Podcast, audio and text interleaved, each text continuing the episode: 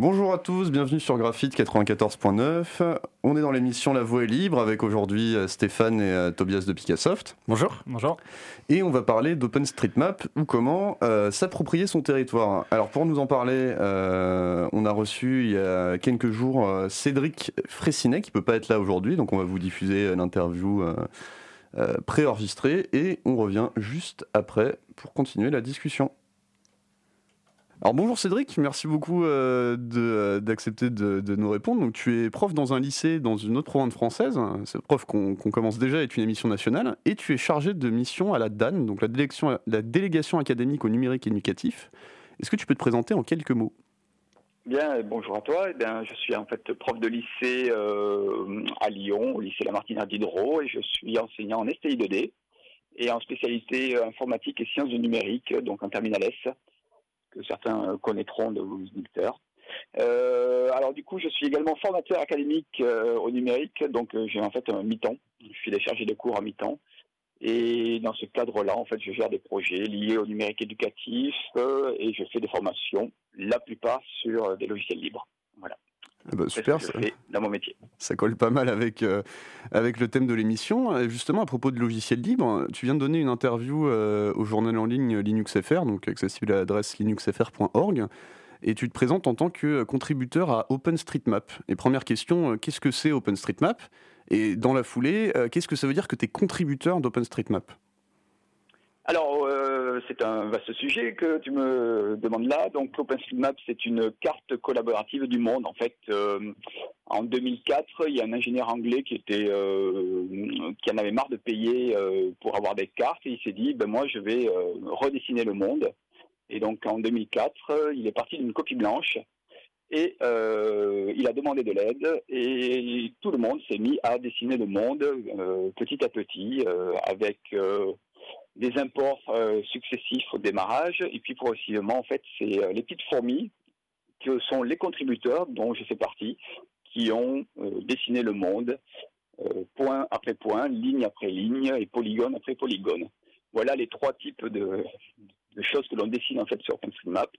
Et ensuite, donc, quand on contribue, donc, outre le fait qu'on dessine ces polygones, on, on, renseigne en fait cette base de données qui est une base de données en libre accès pour euh, donc c'est ce qu'on appelle euh, une licence ouverte, donc elle a une licence ouverte. Tout le monde peut réutiliser ces données, y compris des entreprises, pour faire du business.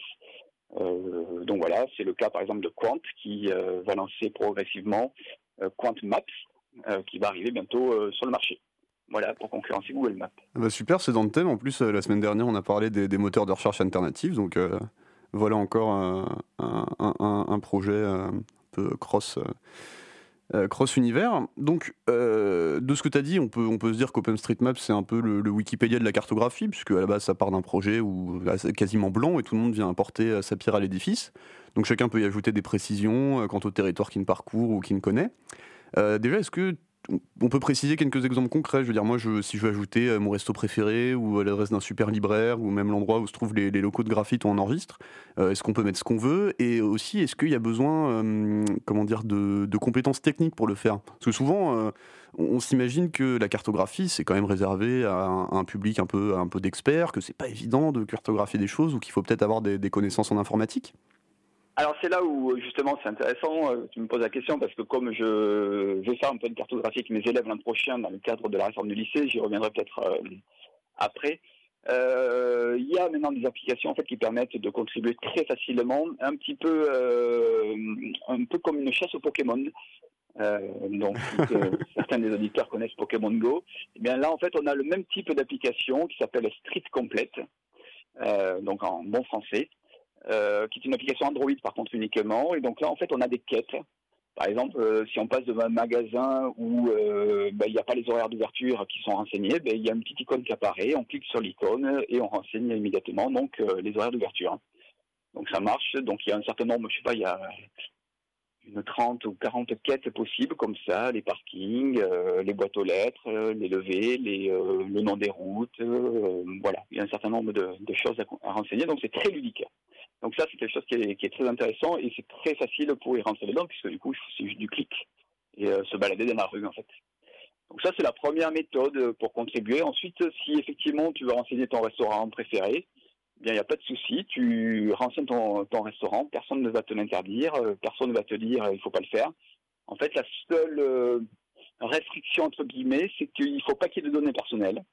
Donc dans OpenStreetMap, D'accord. Il faut pas de données nominatives également, donc euh, tu ne mets pas, euh, voilà, il habite ici, euh, c'est lui qui habite là, etc.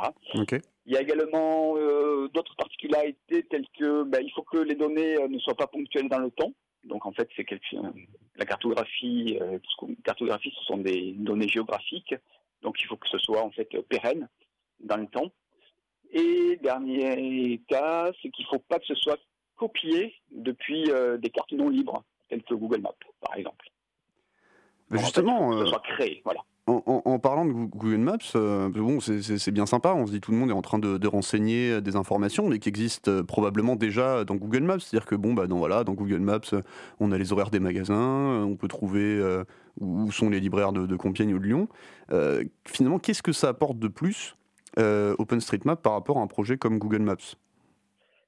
Alors, euh, donc déjà, euh, sur un certain nombre d'informations, donc on est beaucoup plus précis sur, euh, sur OpenStreetMap, notamment en ville, parce qu'en fait c'est là où on va recenser le plus de contributeurs.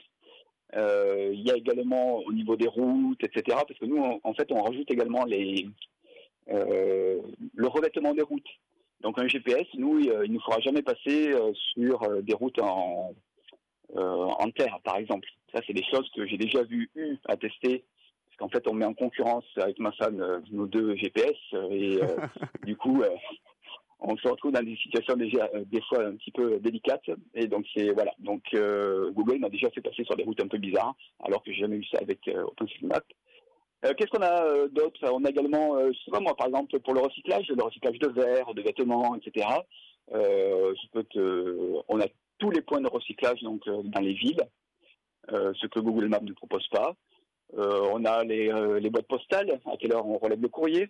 Google Maps ne le propose pas. je pourrais te citer énormément de, choses. On a aussi, des cartes issues de Google Maps qui recensent les restos végétariens, les restos véganes.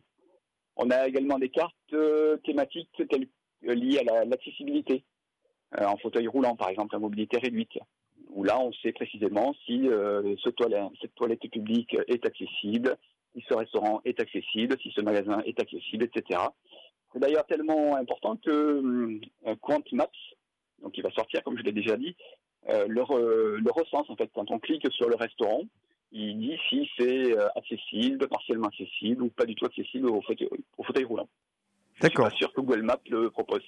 Effectivement, ça, je pense qu'on y reviendra, mais la diversité des informations est assez, assez énorme vu que chacun est libre de, rajouter les, champs qu'il veut et, de contribuer sur les aspects qui l'intéressent. D'ailleurs, en, parlant de diversité, j'y pense. Euh, je crois que un, reproche qu'on fait à Google Maps, c'est qu'il y a certaines euh, zones dans le monde qui sont assez mal cartographiées, alors que des contributeurs OpenStreetMap euh, essayent de cartographier à partir d'images GPS, par exemple des zones de conflit ou des zones pas très peuplées, mais où c'est important de pouvoir savoir quelle est, où est la route pour pouvoir, je sais pas, amener des secours de l'eau, ce genre de choses, non? Ouais, alors oui, il y a toute une composante OpenStreetMap en fait qui est liée donc euh, aux ONG.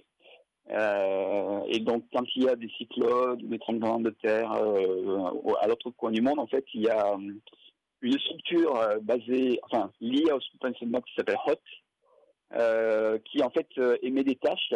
Et en fait, tous les contributeurs en fait s'activent pour aller cartographier ce coin du monde euh, à l'aide d'images satellites récentes, etc. Et donc pour retracer en fait rapidement les chemins accessibles pour que les, euh, les ONG accèdent plus rapidement aux zones soit de conflit ou soit de, euh, de problèmes.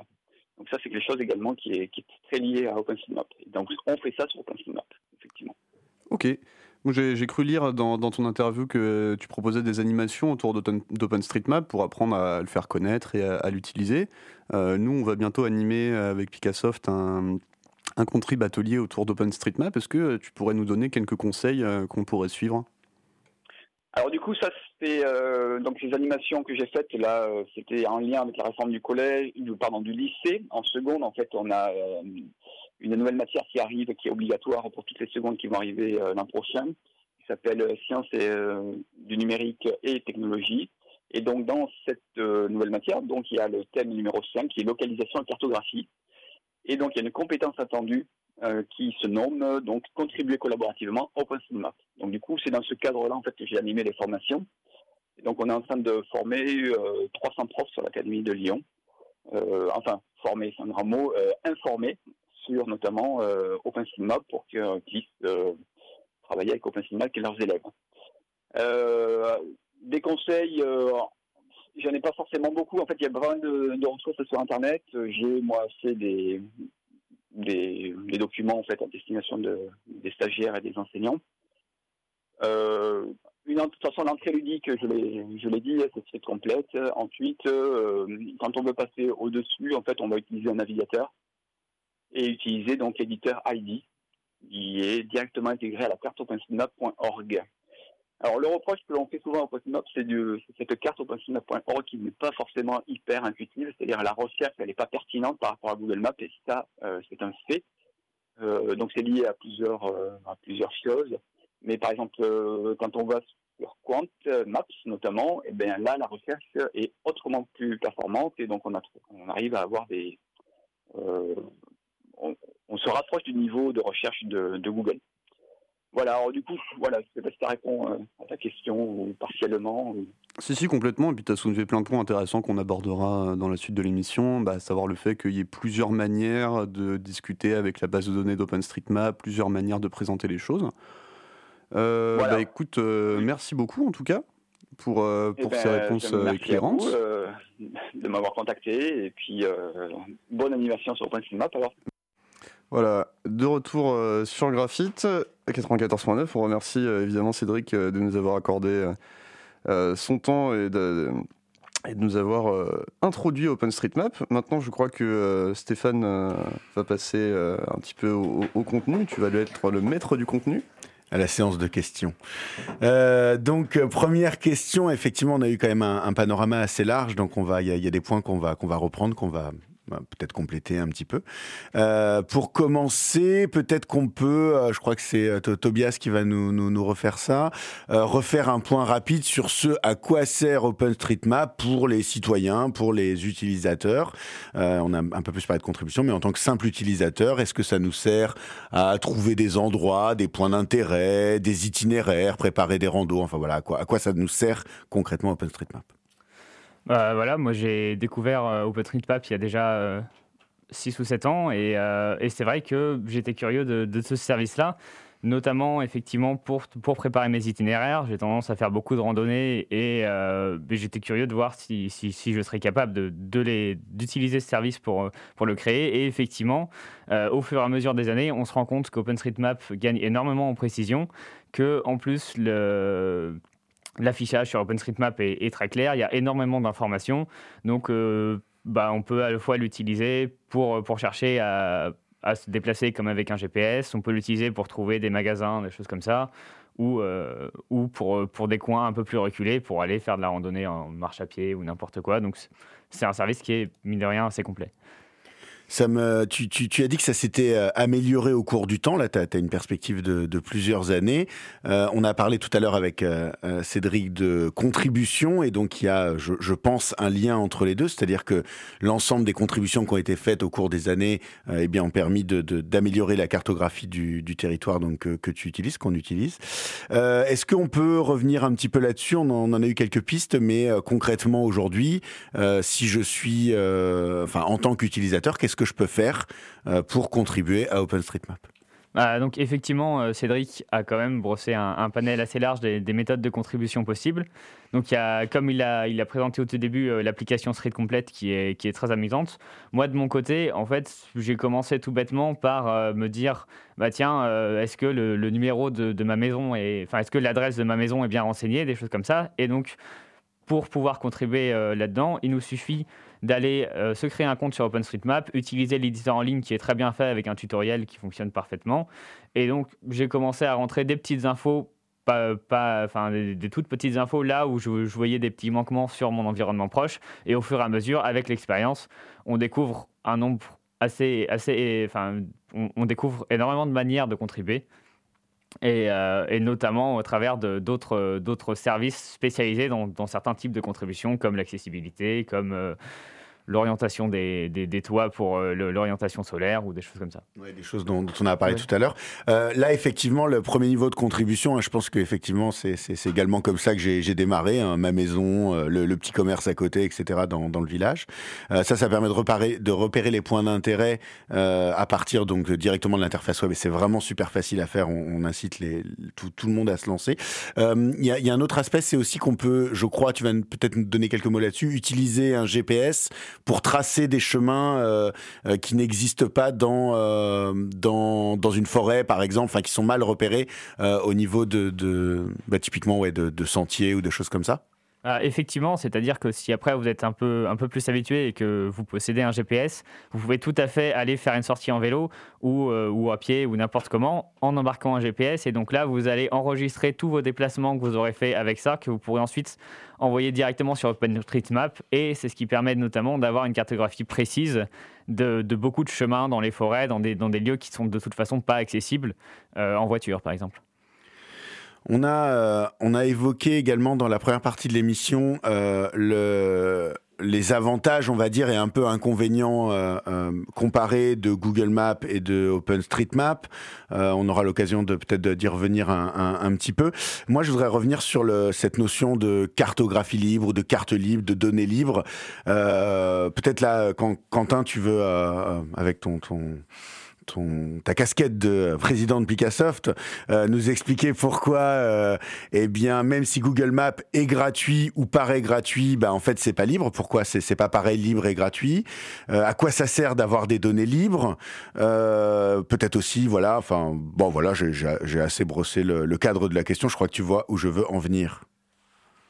Alors, euh, absolument. Euh, bon, je vais, peut-être donner quelques, quelques éléments de réponse qui seront quand même des, des, poncifs euh, du, du, logiciel libre en général. Effectivement, comme tu l'as dit, comme vous l'avez rappelé, gratuit, ça ne veut pas forcément dire libre. Donc, effectivement, Google Maps, c'est gratuit au sens pécunier. C'est-à-dire que voilà, vous ne payez pas de service en tant que particulier, mais bon, on ne va pas revenir très longtemps là-dessus, bien sûr. Vous le payez avec vos données. Et aussi, euh, comme les données ne sont pas libres, eh bien, euh, vous ne pouvez pas les récupérer ou les exploiter pour, par exemple, ouvrir un nouveau service ou héberger vos propres serveurs, comme on a parlé dans la première émission euh, de cartographie. Et bah, ça a déjà été un problème, je ne sais pas si on y reviendra après, mais pour certaines entreprises qui utilisaient les services de, Google Maps en les intégrant sur leur propre site web et qui ont vu des coûts astronomiques augmenter à un moment et qui ont presque dû, euh, pour certaines, fermer boutique. Alors que, évidemment, pour OpenStreetMap, qui est un service libre, eh bien, euh, même si les coûts euh, existent et ne sont pas toujours négligeables, il est tout de même possible d'héberger son propre serveur avec une copie de l'ensemble des données d'OpenStreetMap, ce qui constitue quand même une liberté et une indépendance qui est tout à fait souhaitable, surtout on retrouve ici des, sujets, on retrouve ici des, des, sujets qu'on a déjà abordés. Euh, cette question de diversité de monopole, c'est-à-dire que euh, euh, dans le cas de, Google Maps, eh bien, c'est Google qui offre le service. En quelque sorte, si son, son marché est captif, ses utilisateurs sont captifs, il peut décider des conditions d'utilisation, que ce soit au niveau des données, au niveau financier. En revanche, comme les données d'OpenStreetMap sont libres, eh bien, même si en tant qu'utilisateur, en tant que développeur d'un site web, je fais appel à une entreprise qui va me donner accès à ces serveurs cartographiques eh bien, si à un moment elle change ses conditions d'utilisation, une autre entreprise peut offrir euh, le, même service. Donc il y a une diversité de l'offre qui permet de, ne pas, être pas avoir des acteurs en position dominante. Et justement, euh, en parlant de diversité, c'est un mot qui revient souvent euh, dans, le thème du libre et qui est très intéressant puisque OpenStreetMap, c'est vraiment un exemple de diversité. Comme on l'a dit un petit peu avec Cédric, les intérêts des gens qui contribuent sur OpenStreetMap sont extrêmement divers. Et on va avoir des informations extrêmement précises sur des sujets très variés. Ça peut être effectivement, comme encore une fois le, rappelait Cédric, des points de recyclage, des horaires de levée de poste, des choses comme ça qui se retrouveront pas nécessairement euh, sur Google Maps. Et en particulier, euh, comme le disait Tobias aussi, euh, les zones de randonnée, les villages un petit peu plus petits sont relativement peu bien cartographiés par Google Maps et le sont beaucoup plus par les contributeurs. Donc c'est euh, un lieu de diversité et de richesse, euh, voilà, beaucoup moins centré sur des informations purement techniques ou commerciales comme on en trouve particulièrement bien remplies sur Google Maps. Il y, a, aussi encore un, point peut-être euh, euh, qu'on peut, euh, qu'on peut évoquer avant de revenir peut-être un peu plus sur, sur concrètement là encore tout, tout ce qu'on peut faire autour d'OpenStreetMap, hein, mais cette comparaison on, y tient aussi. c'est la question de ce que nous donne à voir l'application Google Maps et donc celle de la sélection, c'est-à-dire que lorsque l'on fait une recherche sur Google Maps, et eh bien de fait il y a une sélection qui est faite, alors qui peut être, hein, on peut, on peut imaginer ou observer un certain nombre de choses, mais ça peut être effectivement de décider de ne pas nous montrer euh, un magasin parce qu'il est fermé. On est un, petit peu encore dans ce que disait Quentin sur l'efficacité commerciale. On imagine que si l'on cherche l'adresse d'un magasin et qu'il est fermé, alors ça nous intéresse même pas de, savoir où il est.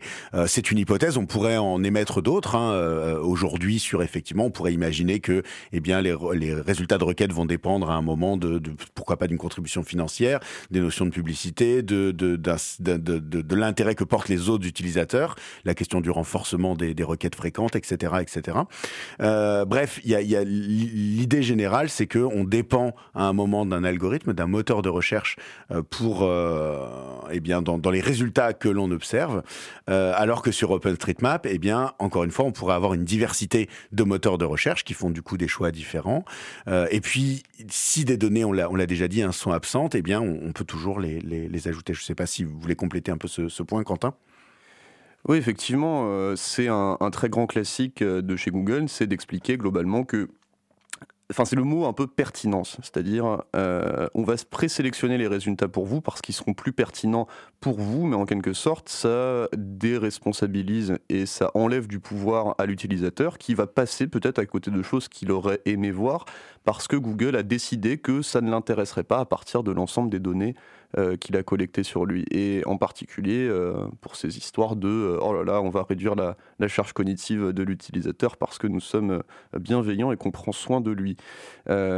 sur OpenStreetMap, évidemment, on pourrait se dire oui, mais euh, s'il y a trop d'informations, on va effectivement pas réussir à trouver euh, celle que l'on souhaite. Mais là, c'est l'utilisateur qui est en situation de, choix, puisqu'il peut lui-même euh, appliquer des filtres et dire voilà, j'aimerais voir ce genre de choses sur tel genre de critères, et c'est pas très difficile à configurer. De, de, cette précision, on va euh, retourner là sur euh, abandonner cette euh, cette comparaison et retourner sur un petit peu ce qu'on peut faire avec OpenStreetMap, ce qui fonctionne bien, moins bien, peut-être ce qui fonctionnera mieux dans le futur petit à petit. Alors une question classique, c'est je reviens vers Tobias, la question du guidage par GPS. Est-ce qu'il y a aujourd'hui des solutions concrètes qui fonctionnent? Est-ce qu'elles sont aussi puissantes ou un peu moins puissantes? Ou est-ce qu'on en est un peu autour de ça euh, justement, donc euh, là-dessus, effectivement, on peut déjà utiliser des, applications euh, GPS. Donc la, la, plus utilisée pour OpenStreetMap sur Android s'appelle OSMand. elle est pas encore aussi précise qu'une application comme Waze de Google, par exemple, pour la pour la simple raison que elle ne va pas La, première raison, c'est que déjà, elle, est incapable de prendre le trafic en temps réel. Et ensuite, les algorithmes de routage ne sont pas forcément toujours aussi performants. Après, elle propose un, certain nombre de fonctionnalités supplémentaires, comme par exemple l'enregistrement des cartes hors ligne pour être en mesure d'effectuer du guidage quand bien même vous n'avez aucune connexion Internet. Euh, après, il faut savoir aussi qu'il y a déjà, il y a un, que bon nombre de GPS commerciaux utilisent aussi les données des cartes d'OpenStreetMap pour enrichir leur, système de guidage. Donc c'est une, une, solution qui actuellement existe, mais il faut pas. Euh, mais encore une fois, OpenStreetMap est un écosystème. Et donc le site que vous allez atteindre sur openstreetmap.org est entre guillemets un service minimal qui vous, offre effectivement la carte et un système de guidage simplifié. Après, si vous voulez euh, avoir accès, à, si vous voulez des services vous proposant des, meilleurs guidages. Donc, par exemple, euh, Cédric citait Quant Maps, qui, euh, qui permet de faire une recherche d'adresse beaucoup plus pertinente que celle qu'on peut trouver sur OpenStreetMap. Ou à l'inverse, si vous voulez avoir beaucoup de, fonctionnalités de guidage, de choisir euh, votre véhicule, vos préférences et tout ça, vous pouvez par exemple vous orienter sur des services comme Open Route Service, qui, qui va vous permettre vraiment de, de choisir, d'avoir un choix extrêmement fin sur, euh, sur les types de routes que vous voulez emprunter, le type d'effort que vous voulez faire et, tout, tout, genre de choses en fait. Bah écoute, tu as, tu as, tu as déjà parlé d'écosystème, tu as commencé à nous citer euh, euh, divers, euh, divers sites. Alors effectivement, c'est, c'est, c'est aussi, un, quand, quand on a utilisé beaucoup le mot de diversité aussi, pluralité de diversité, c'est aussi un, un, une constante un petit peu des logiciels libres, c'est qu'on n'a pas un point d'entrée OpenStreetMap.org qui nous donnerait accès à tout, mais il y a effectivement un écosystème avec eh bien, des gens qui se lancent, qui, qui, qui montent des projets. Alors tu en as cité quelques-uns, mais euh, je crois que tu en as pas mal d'autres dans ta besace. Alors il y a pas mal de choses qui sont assez visuelles, donc on va pas tout voir, mais on va te laisser un peu nous faire l'article sur euh, euh, tout ce qu'il y a de rigolo, d'intéressant, de, pertinent autour de à l'intérieur de l'écosystème OpenStreetMap. Justement, quand on commence à faire des recherches sur l'écosystème d'OpenStreetMap, on peut y passer des heures, voire des journées, si ce n'est des semaines. Parce que, donc, comme on le disait précédemment, OpenStreetMap, c'est vraiment la base de données de la cartographie. Et ensuite, un grand nombre de services vont utiliser ces données pour les valoriser et proposer des, des expériences très précise. Donc on a déjà cité OpenRoute Service qui vous permet de faire du, routage très précis avec un, grand nombre de paramètres. On a cité, on a cité QuantMaps qui vous permet de retrouver beaucoup plus facilement euh, des adresses, des magasins, des choses comme ça. Euh, Cédric avait aussi cité euh, Hot, qui du coup, en cas de catastrophe naturelle, va s'appuyer sur la communauté pour cartographier le plus rapidement possible la zone pour que les secours puissent arriver plus facilement euh, euh, et, être plus efficaces.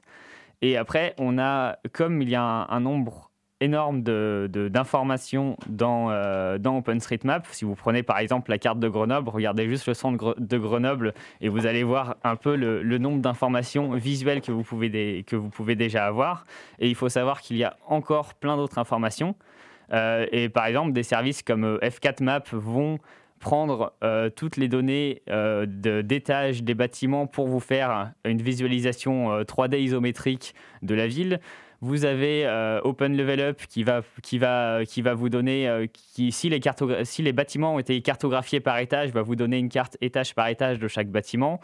Et vous avez aussi un très grand nombre de, tuiles différentes parce que une des, un, des gros problèmes que je trouve à Google Maps, euh, c'est que la carte, finalement, n'indique pas énormément d'informations. Et que si, par exemple, vous recherchez la forêt de Compiègne sur, euh, euh, Google Maps, vous verrez juste un grand carré gris. Vous, vous ne verrez pas la limite. Vous ne, vous pas, enfin, vous, ne pourrez pas rapidement prendre la mesure de cette forêt juste d'un point de vue visuel.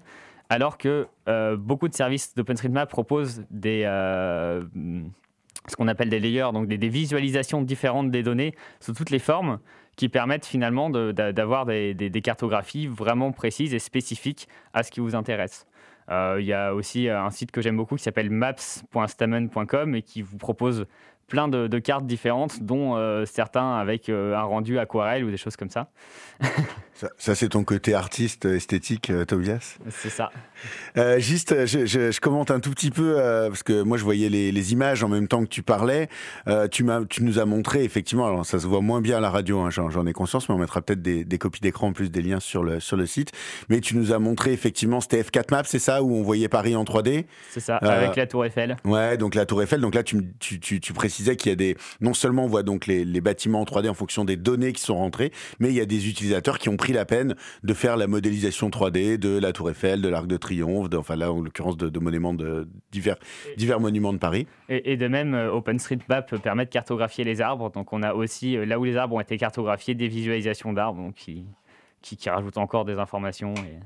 Et sur euh, l'autre chose aussi euh, qui a attiré mon œil, là sur Open Level Up, on voyait euh, toutes les salles du, bâtiment Benjamin Franklin de, l'UTC, c'est ça? Tout a été cartographié aussi? C'est-à-dire que nous avons des, des, gentils UTC1 contributeurs qui ont, qui ont pris le temps de renseigner chacune des salles pour chacun des niveaux des différents bâtiments de, de Benjamin Franklin et de PG 1 et 2. Donc, euh, si vous allez sur ce site, vous pouvez par exemple avoir la localisation exacte de n'importe quelle salle euh, de ces bâtiments. Et il reste encore à faire le centre de recherche et le centre de transfert.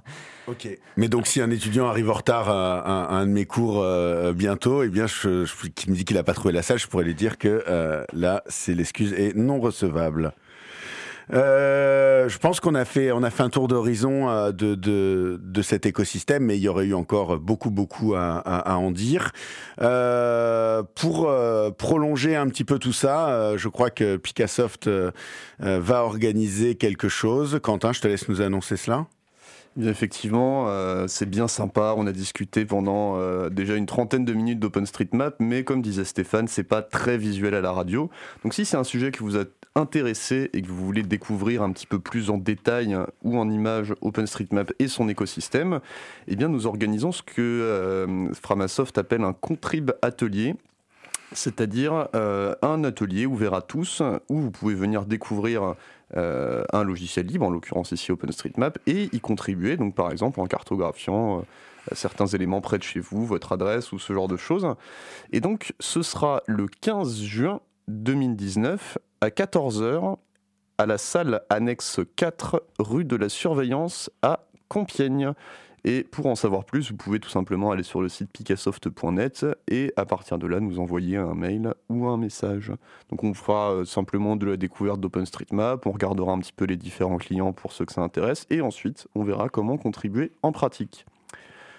On va continuer et même terminer l'émission avec le, traditionnel quiz. On est très malheureux de, ne pas pouvoir vous entendre euh, nous répondre qui sera euh, la suivante. Donc, quelle est la distance de l'itinéraire à pied entre le théâtre impérial de Compiègne et l'UTC On vous laisse chercher sur euh, le client OpenStreetMap de votre choix et on se retrouve après la musique libre qui a été sélectionnée pour aujourd'hui, qui est Doumaya de Hicham Shaidi.